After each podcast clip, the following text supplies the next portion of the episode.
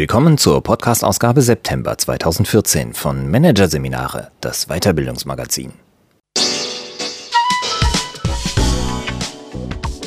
Dieser Podcast wird Ihnen präsentiert von Konkurrenzberater.de, Wettbewerbsbeobachtung für den Mittelstand.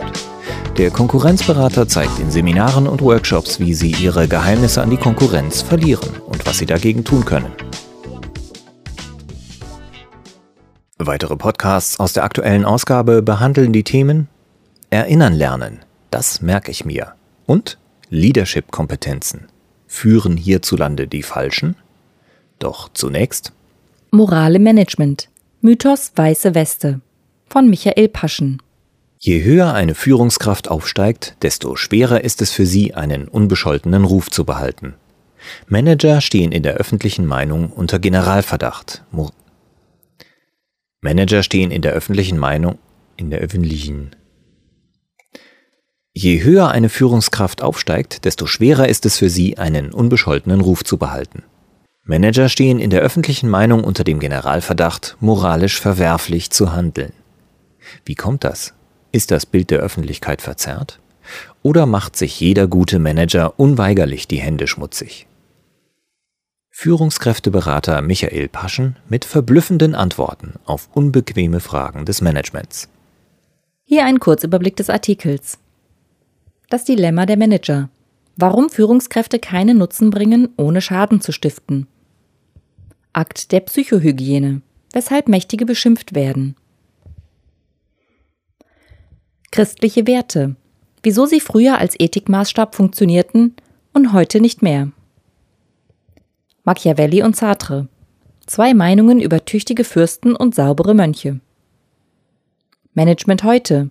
Wo findet man einen zeitgemäßen ethischen Kompass für Führungshandeln? Empathie und Kampfbereitschaft über die Kernkompetenzen moralisch handelnder Manager.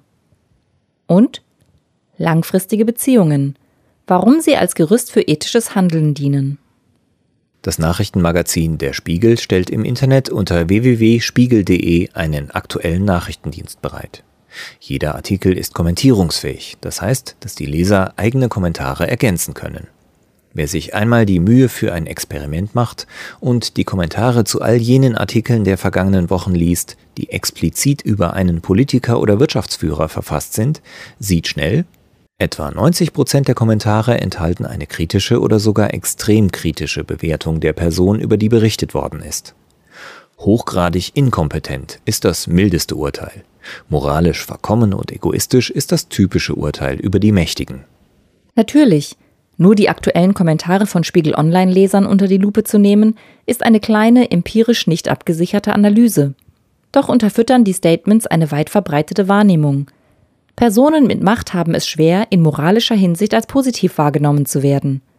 Macht macht korrupt, lautet denn auch ein bekannter Spruch.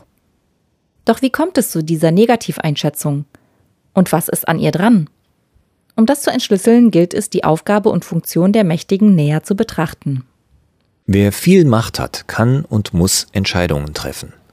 Haben Sie als Führungskraft wenig Macht, sind von Ihren Entscheidungen nur wenige Menschen betroffen. Haben sie viel Macht, sind von ihren Entscheidungen viele Menschen betroffen. Die schmerzhafte Erkenntnis ist, wenn Sie als Führungskraft in einem Kontext mit begrenzten Ressourcen operieren, dann können Sie der Welt niemals nur Nutzen bringen. Sie bringen der Welt immer Nutzen und Kosten. Jeder Nutzen, den Sie stiften, hat einen Preis. Ob Sie beispielsweise als Politiker die Steuern anheben oder absenken, ist egal. Bestimmten Personen bringen Sie einen Nutzen, andere müssen für diesen Nutzen bezahlen. Je größer das Dilemma, desto größer sind unter Umständen die ethischen Kosten, die Sie für eine Entscheidung bezahlen müssen. Wenn Sie ein dringendes Projekt zu verantworten haben, können Sie möglicherweise dem jungen Familienvater in Ihrem Team den Familienurlaub nicht genehmigen. Wenn Sie als Regierungsvertreter Ihr Land verteidigen müssen, müssen Sie unter Umständen eigene Soldaten in den Tod schicken. Wie man es auch dreht und wendet. Erfolg in einer Welt mit begrenzten Ressourcen ist nur für Kosten oder Lasten zu haben, auch wenn man diese Lasten oder besser die Kausalität dieser Lasten nicht immer sieht. Vielleicht führt der grandiose Erfolg Ihrer Firma beispielsweise zu einem Stellenabbau beim weniger erfolgreichen Konkurrenten. Das wäre eine unsichtbare Last. In der öffentlichen Wahrnehmung gilt nun, aus Sicht derer, denen der Mächtige den Nutzen bringt, verdient der Mächtige das Attribut erfolgreich.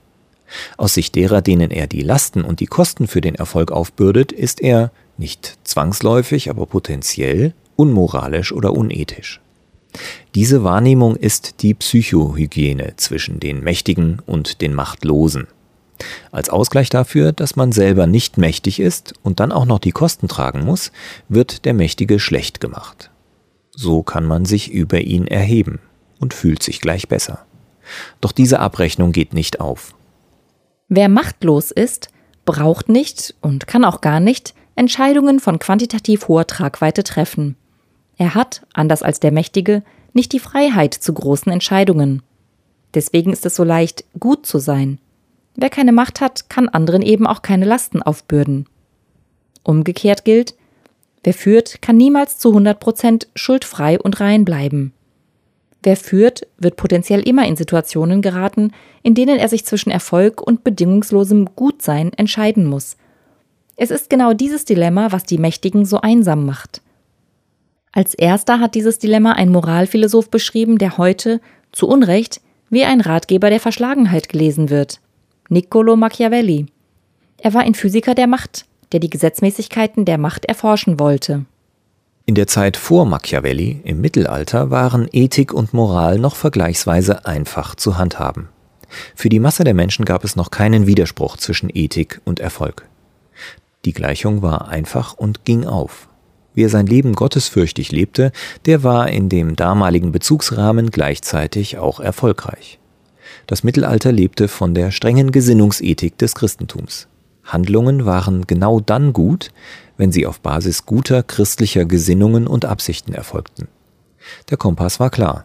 Dilemmata wurden nicht als solche erlebt. Machiavelli aber war ein Mann der Renaissance. In der Renaissance erwachte der Individualismus der Menschen und individuelle Differenzierung durch Talent war auf einmal möglich. Das Genie ist ein Konzept der Renaissance. Machiavelli beobachtete nun als Physiker der Macht die Mächtigen, die Fürsten in den italienischen Stadtstaaten, und er fand etwas Ungeheuerliches heraus. Gottesfurcht und Erfolg waren mitnichten die gleichen Dinge. Kein Philosoph vor Machiavelli hat es in dieser Klarheit formuliert. Erfolg verursacht ethische Kosten. Das Problem aber ist, dass das Verzichten auf Erfolgsmöglichkeiten ebenfalls ethische Kosten verursacht und deswegen keine Alternative ist. Wer Macht hat, aber auf Erfolge verzichtet, die er der Welt bringen könnte, nur weil er Angst hat, sich die Hände schmutzig zu machen, verzichtet auch darauf, die Gesamtbilanz des von ihm gestifteten Nutzens zu verbessern. Wer sich bewusst dafür entscheidet, machtlos zu bleiben, um nicht in das Dilemma zwischen Erfolg und Ethik zu geraten, muss sich vorwerfen lassen, dass er möglicherweise einen Nutzen nicht gebracht hat, der die ethischen Kosten vielleicht gerechtfertigt hätte. Auch das hat Machiavelli in aller Klarheit gesehen. Machiavelli hat nicht die bösen Fürsten bewundert, sondern die tüchtigen. Er hat aber konstatiert, dass auch die tüchtigen Fürsten nur dann Gutes tun können, wenn sie sich vorher um ihren Machterhalt kümmern. Und das war unter Umständen ein schmutziges Geschäft. Apropos schmutzig. Die schmutzigen Hände lautet der Titel eines Dramas von Jean-Paul Sartre. Die Schlüsselszene des Dramas ist die Diskussion des jungen Kommunisten Hugo, der radikal die Ideen der Kommunisten durchsetzen will. Der erfahrene Politiker Höderer ist jedoch auch für einen politischen Kuhhandel offen, wenn es denn nützt. Was Höderer dem jungen Hugo vorwirft, wie du auf deine Lauterkeit hältst, mein Junge, was für eine Angst du hast, dir die Hände schmutzig zu machen. Also gut, bleibe rein. Aber was kommt denn dabei heraus? Und was willst du bei uns? Reinheit ist eine Idee für Fakire und Mönche. Meinst du, man kann regieren und Kinder rein dabei bleiben? Das bedeutet nichts anderes als, in der Gesamtbilanz des Nutzens eines Lebens ist es womöglich gar nicht so sinnvoll, durch ethischen Rigorismus zum Märtyrer zu werden. Vielleicht hätten viele Märtyrer dann, wenn sie etwas weniger radikal gewesen wären und bestimmte ethische Kosten getragen hätten, 20 Jahre länger gelebt und in dieser Zeit noch viel Gutes bewirken können. All das heißt aber natürlich nicht, dass in der Führung plötzlich alles erlaubt ist. Selbstverständlich müssen sich Führungskräfte nach ethischen Maßstäben bewerten lassen und sich selbst an solchen Maßstäben orientieren. Die beiden richtungsweisenden, fundamentalen ethischen Fragen der Führung sind dabei Erstens, welche Ziele streben wir an? Idealerweise sind es gute und nachhaltige Ziele, die der Welt einen Nutzen bringen. Zweitens, wie weit dürfen wir bei der Verfolgung dieser Ziele gehen? Zur Abwendung eines Terrorakts beispielsweise erscheinen andere ethische Kosten tragbar als zur Erlangung eines Wettbewerbsvorteils. Doch welchen ethischen Kompass können Führungskräfte bei der Beantwortung dieser Fragen zur Hand nehmen? Die Gesinnungsethik, Handeln ist dann gut, wenn es auf Basis guter Gesinnungen und Absichten erfolgt, hilft in den praktischen Dilemmata des Alltags nicht weiter. Für die typischen Entscheidungen in vielen Führungssituationen in Politik und Wirtschaft ist die Gesinnungsethik zu radikal. Mit dem bedingungslosen Altruismus und aufopferungsvoller Friedfertigkeit nach der Devise, wenn dich einer auf die linke Wange schlägt, dann halte ihm auch die rechte hin, kommt man als mächtige Person nicht zurecht. Diese ethischen Prinzipien sind keine Realitätsprinzipien, sondern nur eine regulative Idee, der man sich mehr oder weniger annähern kann, die in der Rolle der Führungskraft aber niemals ganz zu erreichen ist. Die Handlungsethik oder utilitaristische Ethik hingegen fordert, Handlungen nicht nach ihren Gesinnungen, sondern nach Handlungsfolgen zu bewerten. Demnach ist gut, was möglichst hohen Nutzen für möglichst viele Menschen schafft.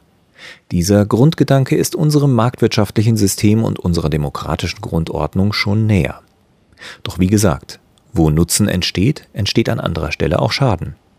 Die ethischen Dilemmata lassen sich nicht rausregeln oder rausregulieren. Wir können noch so schöne Gesetze und Regeln aufstellen. Das löst das Problem nicht, sondern delegiert es nur an diejenigen, die die Regeln machen. Zudem gibt es keine völlig widerspruchsfreien Gesetzes- und Regelsysteme. Sonst bräuchte ein Staat ja nur Polizei und Regierung.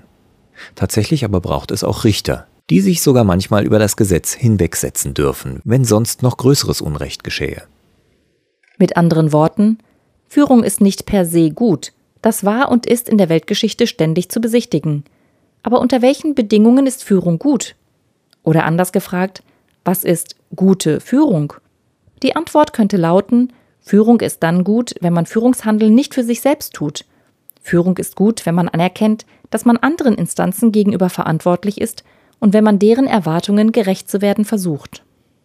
Wer in der Abwägung zwischen Erfolg und Ethik nur nach dem Kompass lebt, dass alles erlaubt ist, was der eigenen Karriere dient, der ist sicher keine gute Führungskraft. Wer aber anerkennt, dass das Unternehmen, die Kunden, die Mitarbeiter, die Gesellschaft, die Kollegen berechtigte Erwartungen an ihn stellen, an denen er nicht schuldig werden sollte, der hat das Verantwortungsprinzip in der Führung akzeptiert. Und der wird dann aber auch um eine Güterabwägung nicht herumkommen. Ein Beispiel für Güterabwägung. Die Frage, ob die Shareholder lieber 100.000 Euro mehr verdienen sollten oder ob das Unternehmen lieber eine gesetzlich nicht vorgeschriebene Filteranlage für noch mehr Umweltschutz einbaut, ist eine Abwägungssache. Kein Leitbild oder Regelsystem kann diese Frage im Grundsatz und allgemeinverbindlich beantworten. Eine verantwortliche Führungskraft ist gezwungen, diese Güterabwägung selbst vorzunehmen und dabei diejenigen Kriterien zugrunde zu legen, die in der jeweiligen konkreten Situation gerade zutage treten. Das Dilemma ist häufig sehr situativ und deswegen sind nicht alle Dilemmata vorab regelbar. Führungskräfte können sich nicht drücken vor der Abwägung von Erfolg für die einen und Lasten für die anderen. Sie müssen das Dilemma aushalten und immer wieder verantwortungsvolle Entscheidungen treffen, die sich an den Konsequenzen für die Betroffenen orientieren. Das führt zu den notwendigen Kompetenzen für ethisch handelnde Führungskräfte. Ethisch handelnde Führungskräfte haben Empathie, weil sie nachfühlen können, was die von ihnen erzeugten Lasten bei den Betroffenen auslösen. Empathie kann einen also vor Skrupellosigkeit schützen. Ethisch handelnde Führungskräfte sind zudem kreativ in der Güteabwägung und suchen stets Lösungen, die mit möglichst wenig ethischen Kosten möglichst viel Erfolg erzeugen. Ethisch handelnde Manager müssen potenziell nachgeben können. Zum Beispiel, wenn sie realisieren, dass die Lasten für die Betroffenen doch zu hoch werden. Sie müssen aber auch kämpfen können, denn sonst würden sie ihre guten Ziele nicht gegen Feinde verteidigen. Wer sich in dieser Ambivalenz zu stark auf eine Seite schlägt, ist anfällig für Radikalität. Eine solche Ethik entsteht aber weder durch Anordnung noch von ganz allein. Unternehmensleitbilder, nur weil es sie gibt, machen keinen Menschen per se ethischer.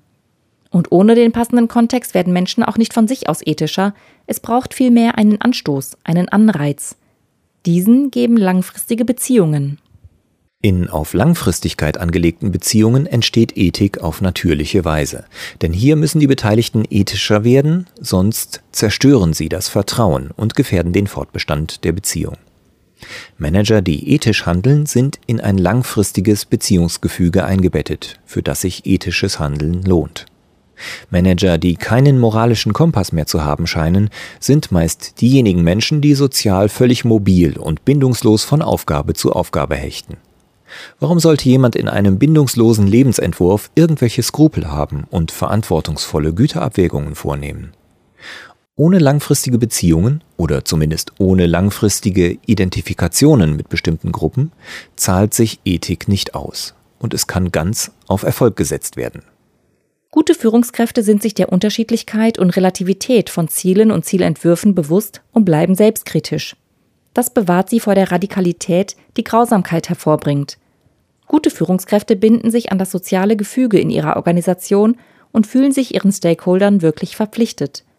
Sie schaffen sich auf diese Weise ein Gerüst für ethisches Verhalten in einer Welt, in der absolute Werte anders als im Mittelalter keinen Halt mehr verleihen und in der sie rücksichtslos in das Dilemma zwischen Macht und Moral hineingeworfen worden sind.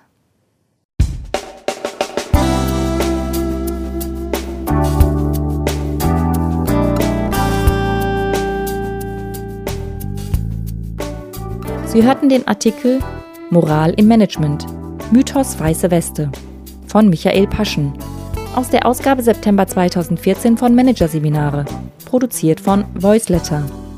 Weitere Podcasts aus der aktuellen Ausgabe behandeln die Themen Erinnern lernen, das merke ich mir. Und Leadership-Kompetenzen. Führen hierzulande die Falschen? Weitere interessante Inhalte finden Sie auf der Homepage unter managerseminare.de und im Newsblog unter managerseminare.de/blog.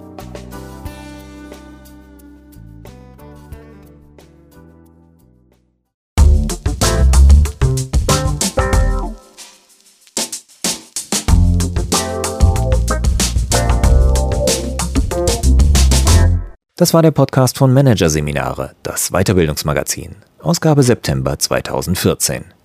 Dieser Podcast wird Ihnen präsentiert von www.konkurrenzberater.de. Wettbewerbsbeobachtung für den Mittelstand. Übrigens, nur wenige deutsche Unternehmen betreiben eine systematische und professionelle Analyse ihres Wettbewerbs. Wie Sie sich mit Competitive Intelligence einen Vorsprung im Wettbewerb sichern, erfahren Sie unter www.konkurrenzberater.de.